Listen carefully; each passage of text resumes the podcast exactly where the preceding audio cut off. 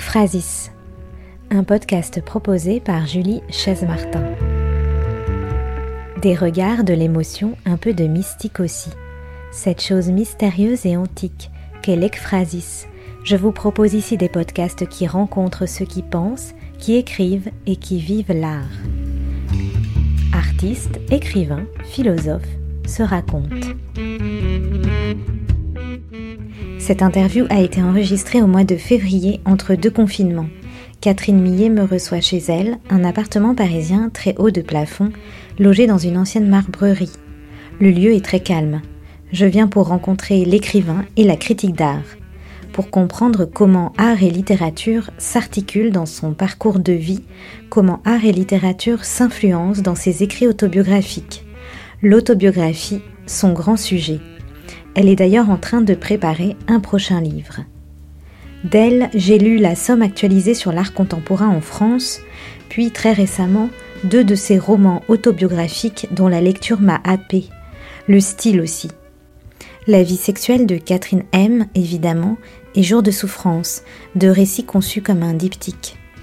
Mais comme j'écris aussi dans Art Press, je lui demande ce que représente Art Press aujourd'hui dans l'univers de l'art contemporain Art Press, cette revue qu'elle a fondée et qui va avoir 50 ans l'année prochaine. Et la critique d'art, quel regard porte-t-elle dessus? A-t-elle évolué et de quelle manière?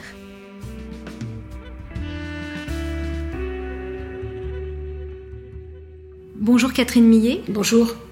Euh, j'écris donc je suis peut-être, j'écris donc je sens, J'écris donc j'aime. Finalement, ma curiosité, c'est celle-là, c'est est-ce que le désir de l'écriture est venu avant l'amour de l'art euh, pour vous? Ah, bien sûr, oui, tout à fait. D'ailleurs, euh, en fait, je, je, suis absolument persuadée que le désir d'écriture euh, on l'a en soi, il se, euh, ce, désir euh, émerge et qu'après il cherche où se poser. Lorsque ce désir naît, en général, on n'a rien à raconter, on est très jeune, on n'a pas vécu et tout ce qu'on peut faire comme premiers essais, ben, on, répète un peu ce qu'on qu'on a lu.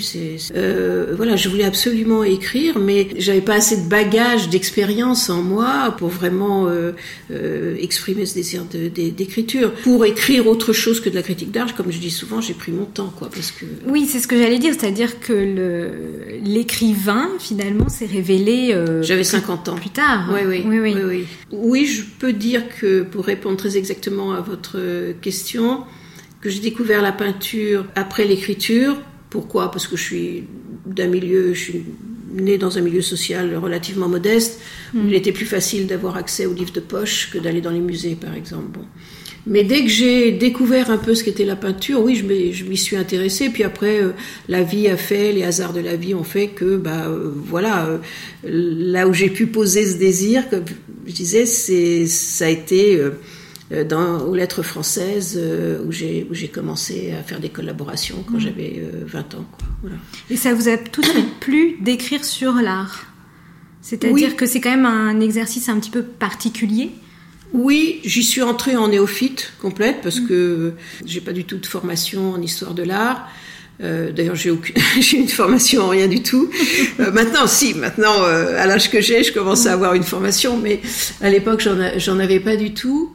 Et en fait, je crois que ça a pris parce que ça a coïncidé avec avec un moment qui a été extrêmement effervescent euh, pour l'art. quoi. Mm. C'était euh, la fin des années 60. Quand je, je, me souviens de tout ce qui nous arrivait dans les yeux en même temps à ce moment-là, c'était euh, absolument extraordinaire et très très très excitant. Il y a les derniers feux, j'ai envie de dire, du, du, pop art, du nouveau réalisme. En même temps, on découvrait l'art minimal, l'art conceptuel. C'était aussi, on découvrait nous ici euh, en France ce qu'on a appelé très vite les performances. C'était ça, vous l'avez senti tout de suite, vous le. Ah, c'était très excitant. C'était on on, vivait une, nouvelle aventure tous les jours, quoi. En fait, mhm. c'est ça. C'était, c'était extraordinaire, et d'autant plus extraordinaire que le, le, milieu de l'art français avait été assez refermé euh, jusqu'alors. On est vraiment la génération qui a ouvert les portes euh, de, de, la France euh, à, des expériences qui se passaient ailleurs dans le monde, quoi, notamment mhm. aux États-Unis évidemment, mais à l'époque aussi beaucoup en Italie, par mhm. exemple. Bon. j'ai rencontré Aceto Pierre Guyotta, par exemple, bon, je crois qu'il qui marque aussi un, moment particulier dans, dans l'histoire de la littérature. J'ai rencontré euh, très tôt les, les, écrivains du groupe tel quel. Mais il se trouve que moi, professionnellement, ce qui me permettait de gagner ma vie, euh, très très mal au début, c'était la critique d'art. Donc euh, bon, voilà, les choses se sont nouées comme ça. Mais alors vous dites que vous étiez une néophyte complète en, en, art, bon, pas d'études d'histoire de l'art pas énormément finalement de, visites de musées dans, dans, le cadre familial. Euh, c'est quoi votre, votre souvenir frappant euh, de, la, de la découverte de ce monde artistique euh, où là vous vous êtes dit oui j'aime ça Ah c'est très, très précis. je l'ai, oui je l'ai en mémoire et je l'ai sans doute déjà peut-être raconté. Mais en fait... Pas à moi en tout cas. Non, non, non. Non, euh, on m'a envoyé euh, apprendre l'anglais euh, pendant les vacances à Londres et à cette occasion, je suis allée visiter les, musées et j'ai le souvenir très très précis de m'être trouvé en face un, tableau de Fontana, vous savez, mm. un tableau avec une fente comme ça. Mm-hmm. Et les copines avec qui j'étais on regardait ça avec comme ça un petit peu de scepticisme.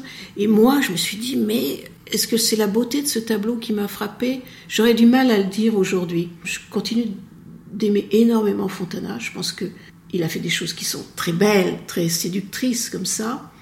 Mais je suis pas sûre que c'est ça qui, qui m'a euh, accroché à ce moment-là. Je crois que c'est plutôt que j'ai été intriguée. Hmm. Euh, pourquoi ce type a donné, euh, je ne savais pas ce que c'était, un coup de cutter dans, dans sa toile? Et, et je faisais confiance au musée, a priori, pour mm. euh, euh, me garantir le sérieux de l'affaire, si je puis dire. Voilà, mm. j'étais pas dans le scepticisme de, des amis qui m'accompagnaient.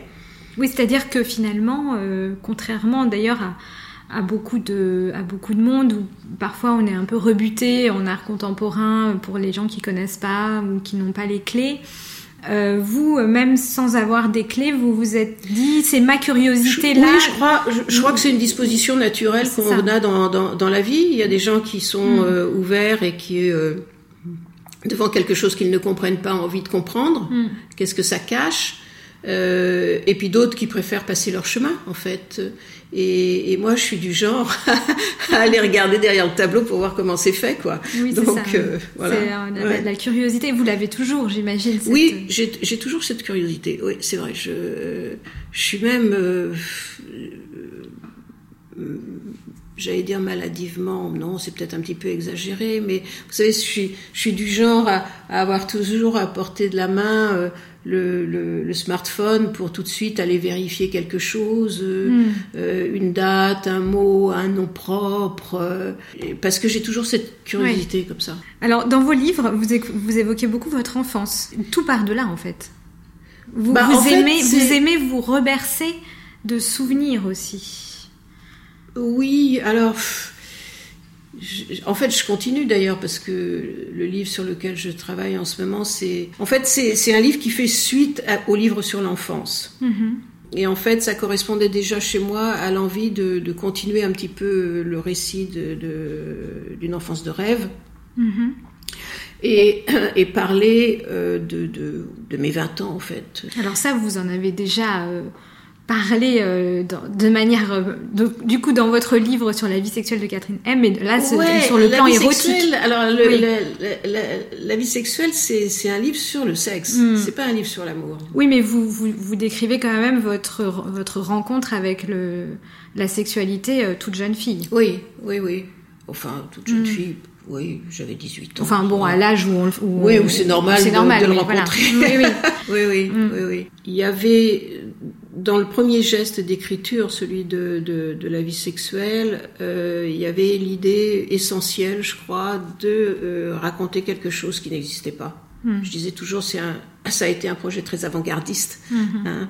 Ça n'avait pas été fait. Voilà. Hmm. Et, et, le constat était qu'il n'y avait pas euh, un livre écrit par une femme qui soit aussi précis sur, sur la sexualité. C'était ça mon projet, point. Bon. Et puis après, les choses se sont enchaînées. Euh, et, et, à peine sorti d'ailleurs, euh, ce livre sur la sexualité, euh, il se trouve qu'il euh, y a un sentiment qui est très très lié à la sexualité, pas simplement à l'amour, c'est celui de la jalousie. Et je me suis dit, mais pour aller au bout du projet, euh, amorcé avec la vie sexuelle, il faut aussi parler de son envers euh, infernal qui est, qui est la jalousie. Mm. Euh, ça, voilà, ça a entraîné le deuxième livre. Jour de souffrance. Et puis après, je pense que ce projet autobiographique a pris, en tout cas dans ma tête, je dis pas dans, mm-hmm. dans l'objet réalisé, euh, une autre tournure qui était est-ce qu'on peut euh, faire rentrer d'une manière extrêmement rigoureuse, parce que je suis très exigeante de ce point de vue-là, est-ce qu'on peut faire rentrer dans l'écriture d'un récit? Mm-hmm. Est-ce que euh, est-ce qu'on peut rentrer du, du, réel, du vraiment de vécu, voyez? Mm-hmm. Bon, alors je suis pas du tout avec l'objectif de me dire je vais raconter ma vie de façon romancée. Hmm. Euh, au contraire, je suis extrêmement euh, scrupuleuse comme ça, de pas tricher, euh, pas tricher avec mes propres souvenirs, pas trahir ceux des autres, etc. Bon, je, je c'est pour ça d'ailleurs que j'écris très lentement, c'est parce qu'en fait, hmm les gens imaginent peut-être pas, mais je, travaille à partir d'une documentation, c'est-à-dire tout ce que je peux retrouver euh, de correspondances, mm. de photos, euh, euh, lorsque je peux recueillir des témoignages. Vous voyez, bon, j'accumule tout ça comme comme, comme lorsque je fais mes livres sur Laurence ou sur Salvador Dali, par exemple. Comme une historienne, en Comme une historienne, mm. exactement, comme, comme une historienne de l'art aussi, voilà.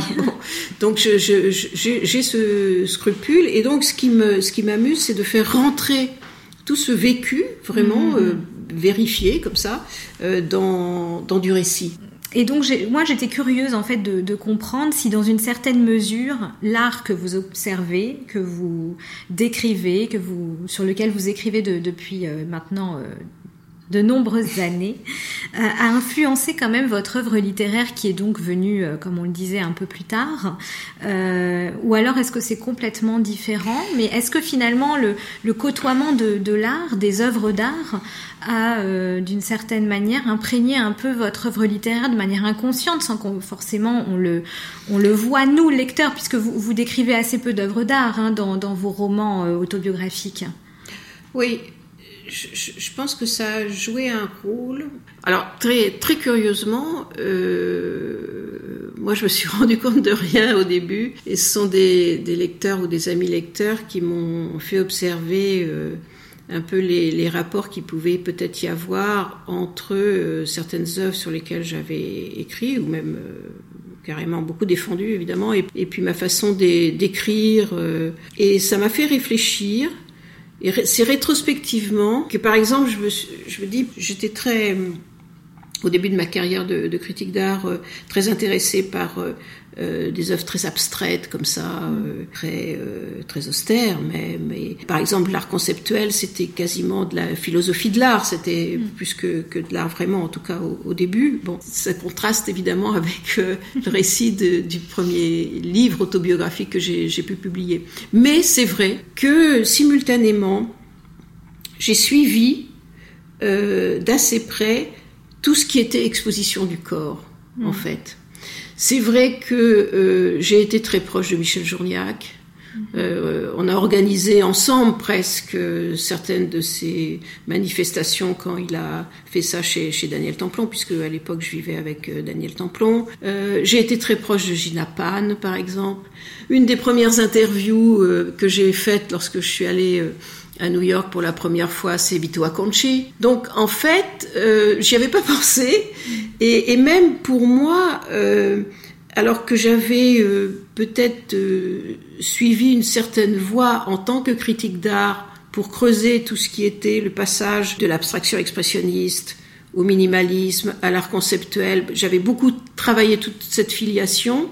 J'avais beaucoup moins travaillé euh, l'autre aspect comme ça euh, de, de, cet art euh, contemporain, enfin qui m'était contemporain, et qui était tout ce qui était exposition du corps. Bon. Mm. Et puis il y a autre chose quand même, et, ça, c'est vraiment la peinture abstraite américaine qui, qui, qui m'a confrontée à ça, si je puis dire. C'est le bon mot, confronté.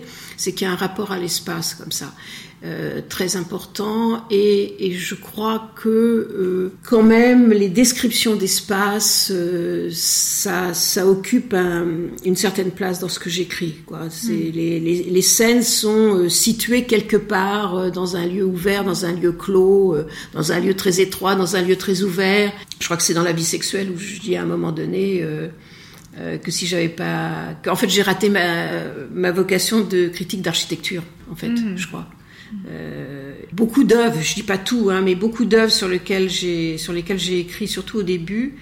Euh, c'est des œuvres qui procuraient vraiment une sensation d'espace. Quoi. J'ai, adoré Barnett Newman et mm. voilà. Il y a des, des ponts à, à, à, jeter entre les deux, forcément. Comme ça, oui, d'une certaine manière, c'est vrai que dans ce que vous écrivez. Enfin, moi, c'est ce que j'ai pu ressentir. Et puis, vous, vous le dites, en fait, hein, que parfois, vous vous regardez vous-même comme une mise en abîme de vous-même. Ah oui, tout à le travers temps. votre tout le temps. Oui, oui. Vie, en fait. À un moment donné, euh, je posais la question à tout le monde. Je disais, mais est-ce que pour toi, c'est pareil mm. Est-ce que quand tu vis quelque chose, en même temps, tu, tu l'écris déjà, en fait Tu l'écris déjà la, la scène dans ta tête. Alors, euh, certains m'ont dit oui, d'autres m'ont dit, bah non, non, ça m'arrive pas. Bon. Euh, je, oui, oui, c'était une préoccupation que j'avais d'être toujours en, en, retrait, en fait. Hmm. Ce qui d'ailleurs euh, peut être aussi un handicap, en fait, je pense. Euh, hmm. C'est avoir toujours cette distance. Lorsqu'on vit des moments très forts, je pense que c'est un handicap. On se lâche un peu moins que les autres. Hmm. Voilà. C'est pour le dire vulgairement. Même si vous vous êtes quand même lâché euh, oui, plus oui, que d'autres.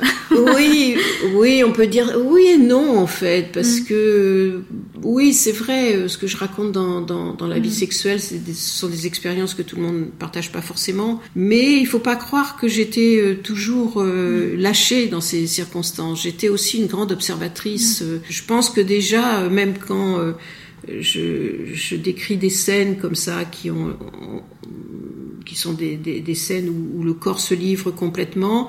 Il y avait toujours un moment où euh, l'observatrice sortait de ce corps et, et, et l'observait et, et, voyait comment il fonctionnait avec les autres, je, je crois en fait. Mm. Ouais.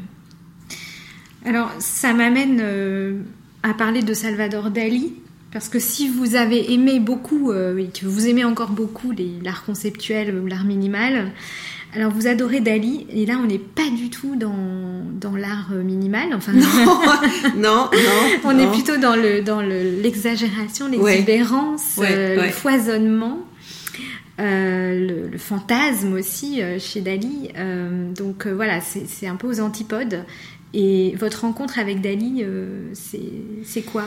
Comment ça s'est passé? Bah c'est l'Angélus de Millet. Oui, je peux dire que c'est ça en fait. Euh, bah, comme beaucoup de gens de ma génération, je n'avais pas beaucoup de goût pour Salvador Dali au départ. Hein. Mm. Et mais c'est le personnage aussi? Oui, le personnage, m'y étais pas trop intéressé. Comme ça, j'avais pas. De... En fait, j'avais pas. Euh, euh, j'avais pas de goût pour la peinture surréaliste, disons en général. Mais c'est en travaillant. Un jour, on m'a, on m'a demandé. Euh, ben, je crois bien que c'était passé par euh, Philippe Dagen, qui m'avait téléphoné parce que euh, un colloque s'organisait euh, sur les écrits d'artistes. J'avais lu le, livre de Dali sur, sur l'Angélus de Millet. C'était peu de temps après la sortie de La vie sexuelle de Catherine M.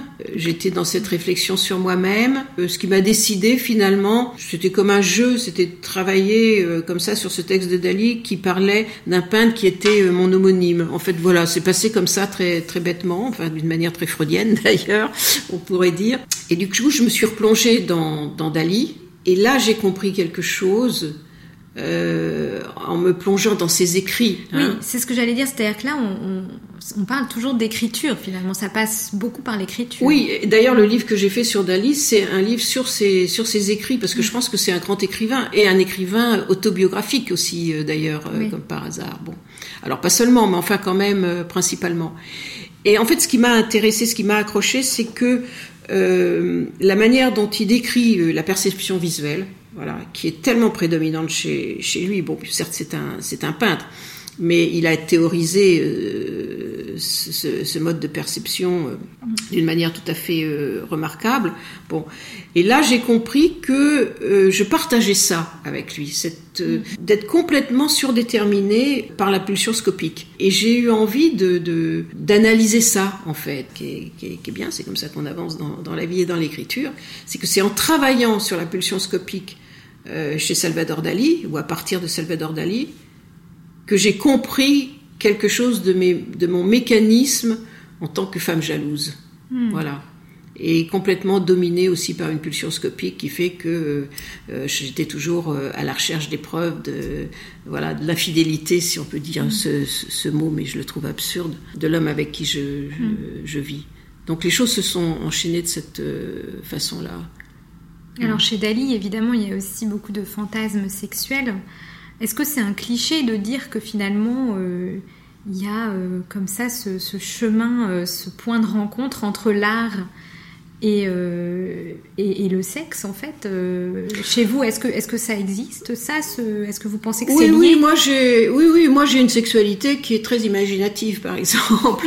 Oui oui et c'est peut-être pour ça d'ailleurs que ces expériences que j'ai pu faire plus jeunes et qui sont racontées dans la vie sexuelle c'est parce que euh, inconsciemment j'étais à la recherche de situations euh, euh, inédites, de, scènes inédites, vous voyez, se, se, retrouver dans un environnement qui est pas celui de la chambre à coucher, quoi. Voilà. Alors c'est ça qui est assez amusant parce qu'en fait, je crois que j'aborde un petit peu ça dans la vie sexuelle, c'est que sans doute les fantasmes on les construit à partir du réel, mais en même temps dans mon expérience, le souvenir que j'en ai, c'est que j'ai eu plutôt l'impression d'aller chercher dans le réel quelque chose qui ressemblait à mes, à mes fantasmes, comme si les fantasmes étaient premiers. Hmm, une sorte d'inversion. Euh. Oui, exactement. C'est-à-dire, euh, hmm. bon, j'ai des exemples très concrets en tête.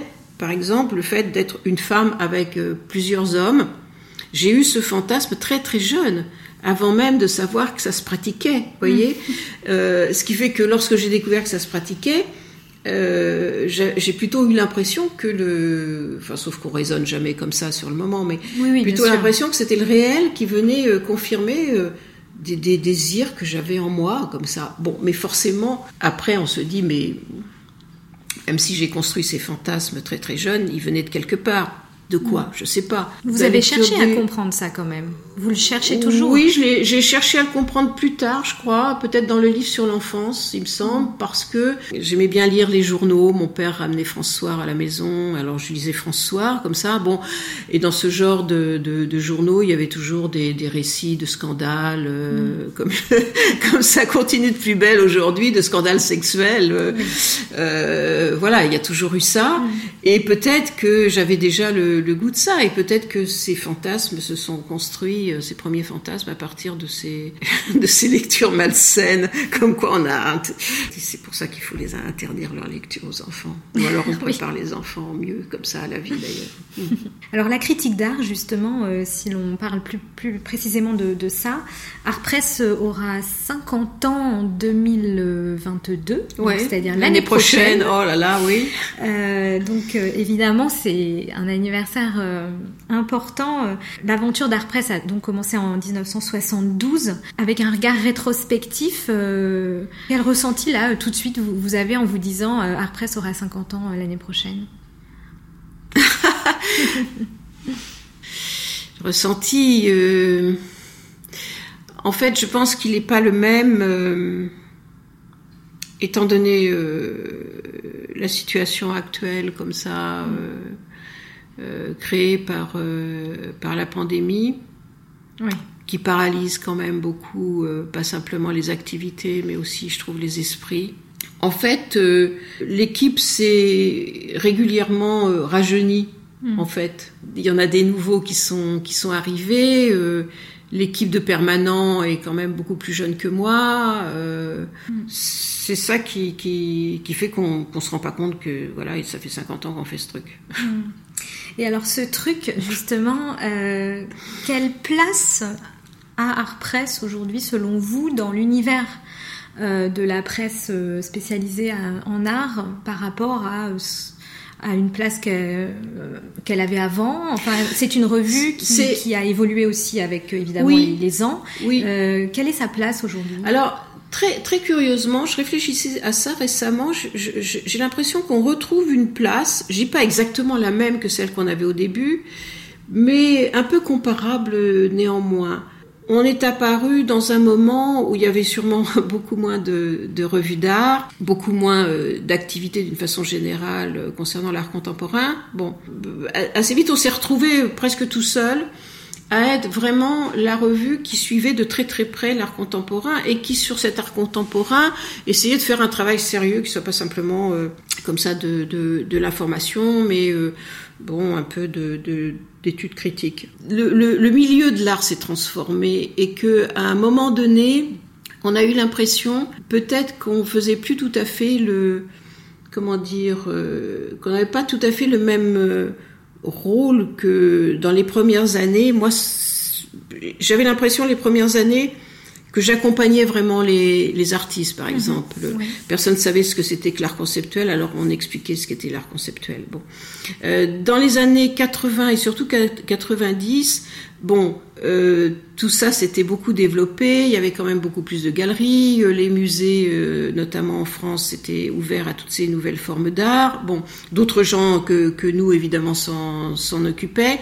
Et on a eu un peu, de temps en temps, l'impression d'un d'un brouillage comme ça. Euh, et puis le marché est intervenu. Euh, et moi, j'avais pris l'habitude dans ces années-là de dire, mais Art Press, maintenant, notre rôle, c'est d'être un décodeur, vous savez, euh, qui essaye de tirer au clair ce phénomène qu'on commençait à appeler l'art contemporain, quoi, en fait. Bon. Et depuis quelque temps, j'ai l'impression que on reprend un peu ce rôle d'accompagner les artistes, si je puis dire ça signifie selon vous que peut-être aujourd'hui il y a une scène euh, émergente ou qui, est plus présente, qui est plus visible aussi et, qui, et que de fait euh, ce rôle d'accompagnement vous est à nouveau euh, bah, oui, nécessité, enfin vous paraît à nouveau une nécessité? Oui, parce que parce qu'en fait il y a une scène il y a une scène de l'art qui est très très riche et très très diversifiée. Mm. Bon plus peut-être qu'il y a... Beaucoup plus, euh, infiniment plus que, que même dans les années 80 par exemple. Ça vous l'observez depuis combien de temps à peu près euh bah, Ça s'est accentué je dirais depuis euh, une bonne décennie, deux décennies peut-être. Je pense que on en revient plus à d'une manière très très personnelle en fait, je veux pas dire subjective mais très personnelle à repérer dans cette euh, richesse comme ça ce qui nous intéresse le plus et qui n'est peut-être pas forcément le plus mis en avant euh, par euh, le marché, les institutions, et, qu'on a envie d'accompagner comme ça. D'où l'initiative très récente de, créer cette biennale pour les jeunes artistes, la biennale Art Presse pour les jeunes artistes. Oui, de, avec en, confiant la sélection à des critiques d'art. Parce que moi, je pense beaucoup que euh, une œuvre d'art plastique, elle doit être mise aussi à l'épreuve de l'écrit. Pour quelle raison? Je pense que c'est une épreuve de vérité. Bon, euh, je, je, pense ça profondément. Je pense qu'il n'y a pas, y a, y a pas d'image sans la parole. Mm. Alors, euh, je dis pas que la parole est toujours juste par rapport à l'image. Hein, c'est pas une façon de dire que la parole est un juge comme ça. Euh, non, pas du tout. Mais euh, il faut, il faut qu'elle produise de la pensée cette œuvre, cette image. Euh, si c'est si c'est une œuvre d'art et pas simplement une image qui défile, euh, qu'on voit passer comme ça sur l'écran de la télévision ou de ou de l'ordinateur. Si on veut qu'elle produise de la pensée, bah la pensée elle passe par la parole. Voilà. Et si la parole est riche, c'est que l'œuvre a la capacité de l'alimenter. Voilà. Oui, d'ailleurs, beaucoup d'artistes, euh, enfin, moi j'en rencontre aussi beaucoup, des, artistes euh, me disent souvent euh, que les textes les aident aussi à évoluer bien sûr, dans leur travail plastique. C'est-à-dire que eux sont, sont très, ils ont envie en fait d'avoir ces textes bien critiques. sûr, bien sûr. Leur dire j'ai vu ton exposition, ah c'est très beau, ça suffit pas. bon, voilà. Et ils ont besoin de cet échange. On produit des textes je pense qu'il quand même essaye d'ailleurs quand même d'arriver le mieux possible au cœur de, de, l'œuvre et, d'installer, oui, comme vous dites, vous disiez à l'instant, cet échange finalement avec avec l'artiste. Bon, c'est une question un peu candide et qui, dont la réponse est peut-être un peu compliquée. Mais euh, euh, est-ce que la critique d'art a changé euh, depuis que vous avez commencé Ah oui, bien sûr, en mieux d'ailleurs. En mieux? Ah oui, oui, oui. Moi, je m'amuse toujours parce que quand je vois arriver à Art Press un, un, texte un peu abscon, je dis tiens, on dirait du Art Press des années 70. Bon, parce que il y a eu cette vogue dans le domaine de la critique d'art euh, d'aller euh, chercher mm. des concepts. Euh. Art Press, c'est vrai, a été un peu beaucoup critiqué sur, sur bah ça. oui, ça, alors là, hein. j'en suis consciente. et, Puis, et puis, ceci dit, à, à l'époque, tout n'était pas de, de, de, même nature dans ce qu'on publiait. Hein. je me souviens même d'avoir fait un. On a dû faire des, un dossier ou ou une série, une série d'articles comme ça dans, dans Art Press sur, sur l'histoire de l'art et sur ce qu'elle pouvait apporter à l'étude de l'art contemporain. Alors ça peut paraître bizarre aujourd'hui parce que maintenant c'est complètement intégré, mais il faut se souvenir qu'il y a eu une période où euh, étudier euh, l'histoire de, de l'art, même si vous avez vous aviez un intérêt pour euh, pour ce qui était en train de se dérouler, vous conduisez pas forcément, vous donnez pas les outils pour bien euh, appréhender, écrire sur, euh, sur l'art contemporain. Il y avait une césure entre histoire de l'art et art contemporain. Alors, puisqu'on parlait euh, de, de, de l'histoire de l'art et des, de, de, cette filiation qui existe entre siècle passé et, euh, et, et, art actuel, euh, est-ce que vous pensez qu'il y a une histoire de l'art contemporain qui, qui existe aujourd'hui d'un point de vue intellectuel, qui se, qui se fait, qui s'écrit ou bien euh, ou bien euh, il y a peut-être pas assez. Je pense qu'elle va s'écrire. Mhm. Je pense, je, je, vois pas pourquoi elle s'écrirait pas. C'est pas parce que euh, on est là en ce moment plongé euh, dans une époque euh, apparemment assez assez confuse comme ça où ça a l'air de partir dans, dans, tous les sens. Mais après tout euh, c'est une période je dirais qui a démarré quand on a commencé à parler de postmodernisme dans le domaine des arts plastiques c'était plutôt les années 80 comparé à, à, la durée de l'histoire c'est c'est très peu de temps. Bon c'est vrai que que ça s'est encore plus fractionné diversifié cette scène de l'art contemporain depuis, euh, depuis mm. quelques décennies. Mais je pense qu'on en écrira l'histoire, oui, bien sûr. Vous pensez qu'elle est aujourd'hui difficile à écrire Oui, je pense qu'elle est difficile à écrire, que euh, plus difficile sûrement que lorsqu'on s'appuyait euh, euh, sur des théories euh, auxquelles on croyait dur comme fer euh, mm. et qu'on avait une vision à la Greenberg de la modernité et puis voilà il y avait une voie il n'y en avait pas deux ça mm. c'était assez facile d'y voir clair mais en fait ce qu'on est en train de découvrir depuis quelque temps quand même c'est que cette histoire tellement claire elle laissait beaucoup de choses d'alluvions sur les sur les côtés de la rivière bon donc ces alluvions on est en train de les récupérer aussi donc en même temps qu'on va réécrire et qu'on commence à réécrire l'histoire de la modernité, on va peut-être essayer de, on va peut-être réussir plutôt à, à, voir plus clair pour ce qui est de, de l'art contemporain. Moi, il y a, y a, une chose qui, qui m'énerve. Euh, quand j'entends des critiques euh, de l'art contemporain comme celles qui sont émises encore là récemment par euh, un garçon qui s'appelle, un auteur qui s'appelle Oliven et qui a publié euh, le énième livre contre contre l'art contemporain. Bon, Benjamin Oliven, oui. Benjamin Oliven, c'est ça. Alors, euh, j'avoue que j'ai pas, soyons honnêtes, j'ai pas j'ai pas lu le, le livre, mais je l'ai je l'ai entendu parler, j'ai lu des articles qui sont qui en ont fait la critique et me semble-t-il, il parle d'une modernité ou d'un art contemporain qui sont complètement obsolètes. C'est une conception complètement obsolète. Le fait euh, d'avoir laissé de côté certaines pratiques, euh, par exemple figuratives à certaines époques, c'est complètement faux. Euh, d'abord parce que, en tant que critique d'art, j'ai visité les ateliers de certains peintres dont sur lesquels il s'appuie, j'en ai parlé. Après, j'ai fait un choix, certes, mais enfin, je n'ai pas négligé euh, cet aspect-là de, de, ce qui était à l'époque euh, l'art contemporain.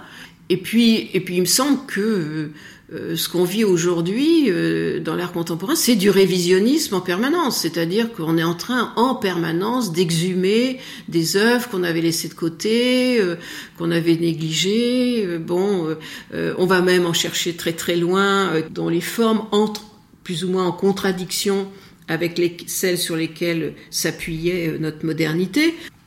Il suffit de, de mettre les pieds dans une foire d'art pour voir que vraiment rien n'est ignoré, rien n'est ignoré de ce qui se passe euh, aujourd'hui euh, dans, dans, le domaine des formes, quoi. Euh, Alors aujourd'hui, certes, c'est vrai qu'il y a effectivement aussi quand même des, des, avis qui, qui, disent que dans les années 90, euh, un art euh, figuratif euh, n'a pas été vraiment soutenu par, enfin, une scène française n'a pas forcément été soutenue par les pouvoirs publics pour, pour défendre ça, en fait, ça, des, mais ça c'est de la sociologie. ça c'est de la sociologie. On s'en fiche un peu.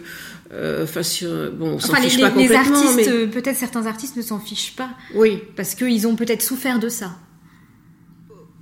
Oui, mais ils, en ont souffert, mais si, c'est de la sociologie. Ça veut dire mm. que, euh, bon, ils, pourraient se, se, plaindre de ne pas avoir été euh, reconnus par, euh, par les institutions, mis sur le marché à la valeur qu'ils qu'ils estiment avoir, etc. Bon, mais je dirais, c'est, enfin, je, je suis désolée d'être comme ça un petit peu un petit peu dur dans mon expression, je dirais c'est anecdotique. S'ils ont quand même existé pour un certain nombre d'amateurs, par exemple, ils sont là et, le révisionnisme se fait à un moment donné et il se fait très vite aujourd'hui, étant donné euh, euh, la manière dont, dont l'information circule. C'est très curieux d'ailleurs parce que, à mon avis, on regarde plus vers l'arrière aujourd'hui qu'on ne regardait dans les années 60-70 par exemple. Pour vous donner un exemple, je sais pas, ça me traverse l'esprit, je sais pas pourquoi celui-là plus qu'un autre, mais par exemple, Art Press a publié, euh, euh, j'ai le souvenir, un grand article sur euh, Jean Rustin, vous voyez? Bon, or Rustin, c'est justement une œuvre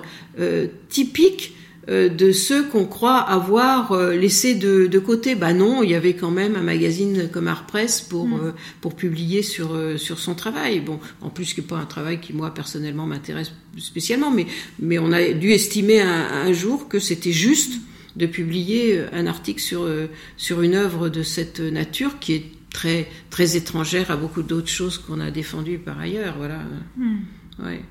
Euh, interroger Richard Lédier sur le sujet, il avait publié il y a déjà longtemps dans, dans Art Press une enquête euh, qu'il avait euh, menée d'ailleurs avec, euh, dans mon souvenir, Damien Saucé, qu'ils avaient, ils avaient, ils avaient dû intituler ça l'outre-monde, l'outre-monde. Et en fait, c'était pour parler de ce qui, à cette époque-là, échappait à ce qu'on appelait le monde de l'art contemporain. Donc, moi, je pense qu'il y a toujours eu plutôt une mosaïque d'art contemporain ou de monde de l'art contemporain. Que euh, ces mosaïques, euh, ces mondes euh, de l'art contemporain étaient étanches les uns aux autres. Et ce qui se passe de nouveau, c'est que ça filtre un peu plus. Hmm. Les frontières sont un peu plus perméables. je sais plus, c'est Outre ou Autre Monde qu'ils avaient intitulé leur leur enquête euh, ben, voilà, on ira vérifier. Ce sera une façon d'aller dans les archives d'Art Press. Mais euh, à l'époque, quand ils ont fait cette, euh, cette enquête,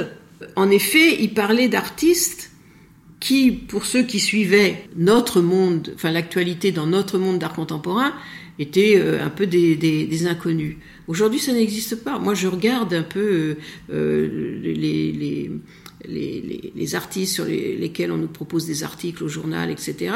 Et de toute évidence, il y en a qui, viennent d'un monde qu'on aurait considéré euh, auparavant comme euh, cet autre monde. Et alors pour euh, formuler une, question qui, dérive un peu, qui, qui, est aussi sujette à débat. Mais euh, aujourd'hui, la société, euh, voilà, est un peu confuse. Euh, vous l'avez dit, on, a des, des, questionnements sur le genre, sur la sexualité, sur l'identité, sur le féminisme, sur le post-colonialisme. Mm. Enfin, tout ça est exprimé tous les jours par la presse de manière très forte, voire militante dans la société actuelle, par par des mouvements, des groupes, des, des, communautés qui, qui, aussi se nourrissent de, de débats. Euh, l'artiste, il est où dans tout ça euh, C'est-à-dire que est-ce que c'est plus difficile selon vous pour vous d'être un artiste aujourd'hui À savoir que parfois on a presque l'impression que les artistes sont un petit peu obligés de, de choisir une cause. Euh... Ah oui, mais en fait, moi j'attendrais plutôt d'un artiste qui me, qui me sorte un petit peu de tout, de, de tout ça, parce qu'en mm. fait, euh, quand un artiste me parle de ce genre de questions, euh, j'aurais envie de lui répondre, mais vous savez, je, je lis les journaux tous les jours, euh, je regarde la télévision, je me tiens informé, j'ai pas besoin, euh, en allant voir une exposition, qu'on me, qu'on me répète euh, ce que je viens d'apprendre en lisant les journaux. Et alors, c'était, ça a été un, constat qui nous a étonnés, nous les premiers. Euh, mais lorsque nous avons fait euh, cette sélection pour, euh, pour la Biennale d'art presse à Saint-Étienne, et une fois le choix fait, tout d'un coup, on s'est rendu compte que ce genre de discours n'apparaissait pas tellement.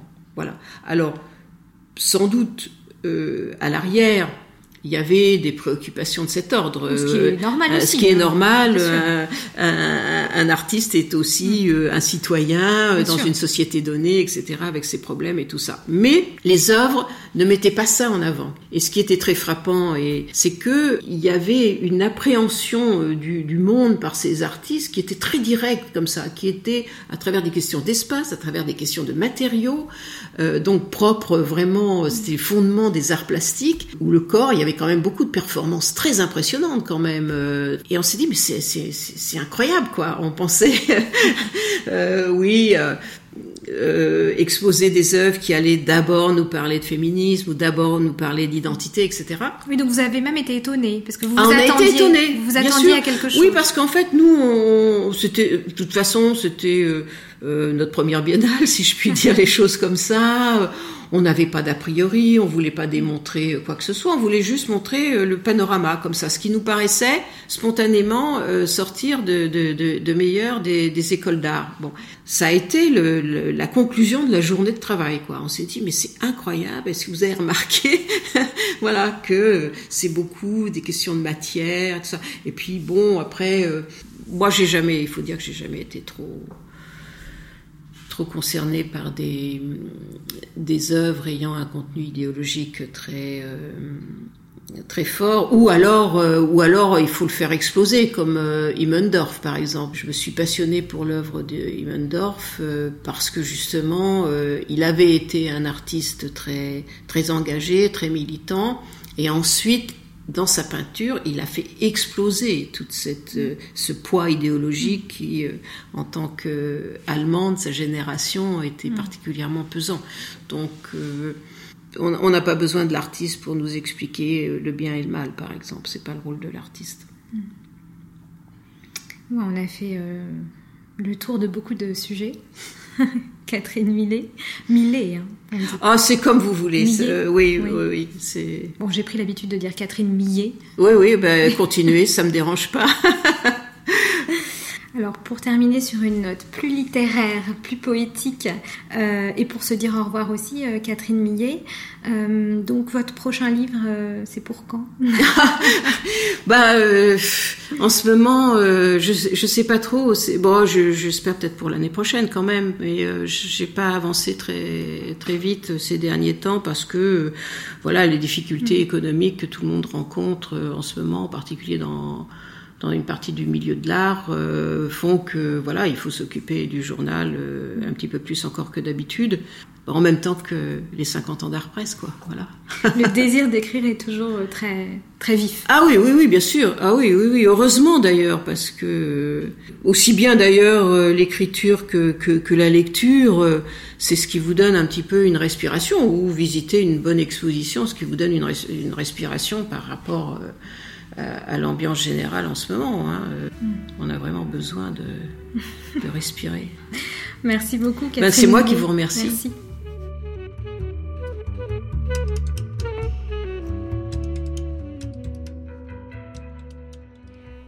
Ekphrasis est à retrouver sur ekphrasis.studio, également sur la plateforme de podcast Aosha et en diffusion sur Art District Radio.